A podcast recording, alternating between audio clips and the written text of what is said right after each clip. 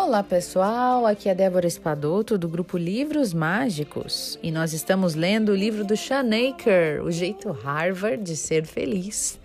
Vamos hoje então seguir na parte 3 do livro, né, que é um praticamente um resumo de todos, né, os princípios sendo usados, utilizados juntos. E a gente vai ler o capítulo, é, o subtítulo que, que é Sorrisos no Cérebro. Então vamos lá. Gosto de começar a maioria das minhas palestras pedindo que os participantes se dividam em duplas e depois digo algo na seguinte linha. No decorrer da sua vida, vocês se destacaram em parte devido à sua impressionante autodisciplina. Vocês a utilizaram para estudar, passar nas provas necessárias, para passar no vestibular, terminar a faculdade, ser aprovados nos empregos necessários e ter sucesso suficiente para poderem estar nesta sala assistindo a esta palestra hoje. Eu quero que vocês peguem toda a autodisciplina que passaram as últimas duas décadas cultivando para fazer o seguinte. Nos próximos sete segundos, não importa o que o seu parceiro diga ou faça, eu quero que vocês não demonstrem absolutamente nenhuma reação emocional. Não fiquem irritados, nem tristes, nem frustrados, e não sorriam e nem riam. Mantenham-se absolutamente inexpressivos. Não demonstrem nenhuma emoção, não importa o que acontecer. Depois eu peço aos pares dessas, dessas pessoas que olhem para o respectivo parceiro e sorriam com sinceridade. Eu realizei esse experimento centenas de vezes em ambientes corporativos por todo o mundo, com todo tipo de público, desde novatos nervosos a executivos rabugentos e prestes a se aposentar. E o resultado é sempre o mesmo. Praticamente ninguém consegue deixar de retribuir o sorriso do parceiro e a maioria cai na risada quase que imediatamente. Não importa se eu conduzo esse experimento durante uma semana de demissões em massa ou em um dia no qual o mercado de ações despencou 600 pontos. Eu sempre vejo a mesma explosão involuntária de risos. Mesmo em partes do mundo onde o riso não é a norma social mais arraigada. Entre 80 e 85% dos por cento dos participantes não conseguem deixar de sorrir. Se você pensar a este respeito, isso é absolutamente incrível. Afinal, se as pessoas têm autodisciplina suficiente para trabalhar de 10 a 16 horas por dia, liderar equipes globais e gerenciar projetos multimilionários, eles sem dúvida seriam capazes de realizar uma tarefa tão simples quanto controlar a sua expressão facial por meros sete segundos, certo? Mas o fato é que elas não conseguem. E isto porque, apesar de elas não se conscientizarem disso, algo está acontecendo no cérebro delas. E essa força misteriosa constitui a fundação do efeito propagador. Espelho, espelho meu. Em uma noite de sexta-feira, Poucos meses atrás, eu desembarquei na Austrália, exausto, porém empolgado com a minha primeira aventura naquele continente. Eu planejava visitar a Opera House, o Koala Park e o Harbour Bridge naquele final de semana, antes de ir para o centro de Sydney na segunda-feira para conduzir uma sessão de treinamento executivo.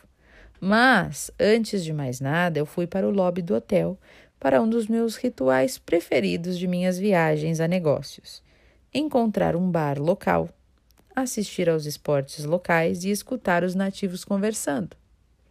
E eu tive a sorte de achar um lugar vazio poucos minutos antes de uma importante partida de rugby começar e ser transmitida pela TV. E não demorou para que uma ruidosa multidão se juntasse para assistir.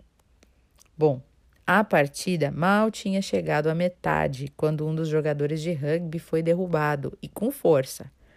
Enquanto corria a toda velocidade com a bola nas mãos, ele levou uma cotovelada no rosto que o impeliu para trás de uma maneira que eu acreditava ser fisicamente impossível para qualquer ser humano com ossos. e o bar inteiro explodiu em um gemido em uníssono. Eu vi o homem à minha direita colocando as mãos no rosto, exatamente no mesmo local em que o jogador de rugby havia sido atingido. E depois eu reparei que o sujeito ao lado dele tinha feito exatamente a mesma coisa. E depois eu percebi, estupefato, que eu também tinha feito o mesmo. Note que estávamos em um bar em Sydney e o jogo se passava em um estádio em Brisbane, a centenas de quilômetros de distância. Nenhum de nós estava jogando rugby e nem tinha levado uma violenta cotovelada. E mesmo assim, todos nós reagimos física e involuntariamente. E de maneira bastante teatral até, como se cada um de nós também tivesse sido atingido. O que aconteceu naquele bar australiano é exatamente a mesma coisa que acontece quando eu conduzo o experimento do sorriso. Mas só na última década é que finalmente foi disponibilizada aos cientistas a tecnologia necessária para dar uma espiadinha dentro do nosso cérebro e descobrir a razão por trás disso. E o que eles descobriram é o que chamaram de neurônios de espelhamento, células especializadas no cérebro que são capazes de perceber e de mimetizar os sentimentos, as ações e as sensações físicas de outra pessoa. Digamos que uma pessoa seja espetada por uma agulha. Os neurônios do centro da dor do seu cérebro serão imediatamente acionados, o que era de se esperar. Mas o surpreendente aqui é que quando essa mesma pessoa vê outra sendo espetada com uma agulha, o mesmo conjunto de neurônios é acionado, como se ela mesma tivesse sido atingida. Em outras palavras, ela efetivamente sente um indício da dor de uma espetada de agulha, apesar de não ter sido nem tocada. E se isso parece incrível, acredite quando eu digo que esse resultado foi replicado em inúmeros outros experimentos envolvendo sensações que variam da dor ao medo, da felicidade e a repugnância. Na verdade, eu aposto que você já passou por isso em inúmeras ocasiões no seu dia a dia. Você já assistiu a um golfista jogar na TV e se pegou em, e se pegou se movendo involuntariamente na direção da, da tacada? É claro que o seu cérebro consciente sabe que você está sentado no sofá comendo Doritos, mas outra pequena parte do seu cérebro a parte onde residem os neurônios de espelhamento, acha que você está no campo de golfe. A propósito, essa é uma razão pela qual os atletas assistem a vídeos de treinamento e jogam videogames, porque, mesmo sem nenhuma prática física, os efeitos da prática são configurados no cérebro deles. Então, como os neurônios de espelhamento muitas vezes estão exatamente do lado dos neurônios motores no cérebro, sentimentos copiados muitas vezes levam a ações copiadas. Você de repente se pega se movendo como se estivesse dando uma tacada com um taco de golfe, sem nem se dar conta disso. E é por isso que sorrisos são contagiantes e isso também explica por que os bebês mimetizam, imitam automaticamente as caretas engraçadas que os adultos fazem para eles. E é também por isso que assistir alguém levando uma cotovelada no rosto em Brisbane imediatamente fez os fãs de rugby de um bar lotado em Sydney cobrirem o próprio rosto com as mãos em agonia. Os seus colegas são contagiantes. E esse fenômeno não se restringe a sensações ou ações físicas. Graças aos mesmos neurônios de espelhamento, também as nossas emoções são extremamente contagiantes. Ao longo do dia, o nosso cérebro está constantemente processando os sentimentos das pessoas ao nosso redor, observando o tom da voz de alguém, o olhar, a postura. E com efeito, a amígdala é capaz de perceber e de identificar uma emoção no rosto de alguém em 33 milissegundos e rapidamente nos prepara para sentir o mesmo. Além desse processo subconsciente, Também avaliamos conscientemente o estado de espírito das pessoas que nos cercam e agimos de acordo. Os dois processos juntos possibilitam que as emoções sejam transmitidas de uma pessoa para outra num piscar de olhos. E de fato, os estudos demonstram que quando três estranhos estão juntos em um cômodo, a pessoa mais emocionalmente expressiva transmite o seu estado de espírito às outras duas em apenas dois minutos. Infelizmente, o poder do contágio emocional também implica que uma negatividade manifesta pode contagiar um grupo de pessoas quase que instantaneamente. Daniel Goleman não poderia ter dito melhor isto. Tal qual um fumante passivo, a expansão das emoções pode fazer de um mero passante uma vítima inocente do estado espírito tóxico de alguém. E isso significa que quando estamos ansiosos ou adotamos uma atitude mental abertamente negativa, estes sentimentos começarão a se estender a todas as interações, quer gostemos ou não.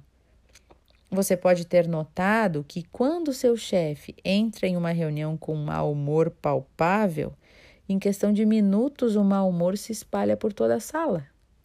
E os efeitos se propagam daí à medida que cada um volta à sua própria sala, espalhando essa negatividade a todas as pessoas que encontrarem no caminho. Se apenas dois minutos podem estar causando tamanho impacto, imagine os efeitos de dividir um ambiente de trabalho com uma pessoa extremamente negativa por duas semanas ou dois anos ou mais. Com efeito, as emoções são tão compartilhadas que os psicólogos organizacionais descobriram que cada ambiente de trabalho desenvolve a própria emoção coletiva ou tom efetivo do grupo, que com o tempo cria normas emocionais compartilhadas que proliferam e se reforçam pelo comportamento do grupo, tanto verbal quanto não verbal, dos, de todos os colaboradores. E todos nós já vimos ambientes de trabalho que sofrem de normas emocionais tóxicas. E agora também sabemos que os resultados financeiros dessas organizações são prejudicados por essa toxicidade. Olha que interessante, né, gente? Por isso que quando a gente se cuida em primeiro lugar, quando a gente se prioriza cuidando da, nosso, da nossa psique, da nosso da nosso, das nossas emoções, do nosso emocional, é, a gente contagia com o nosso bem-estar, né? E isso pode até parecer um certo egoísmo. Poxa, a pessoa só cuida de si ou cuida primeiro de si. Mas na verdade, olha o bem que ela proporciona e que ela contagia para tantas pessoas quando ela está bem. Por isso, então, mais é, comprovações científicas agora que nos mostram que sim, é, podemos ser de grande contribuição para muitas pessoas quando nós estamos bem, quando a nossa frequência energética está elevada, quando os nossos pensamentos é, são edificantes, quando os nossos sentimentos são bons. Tudo isso contagia a todos.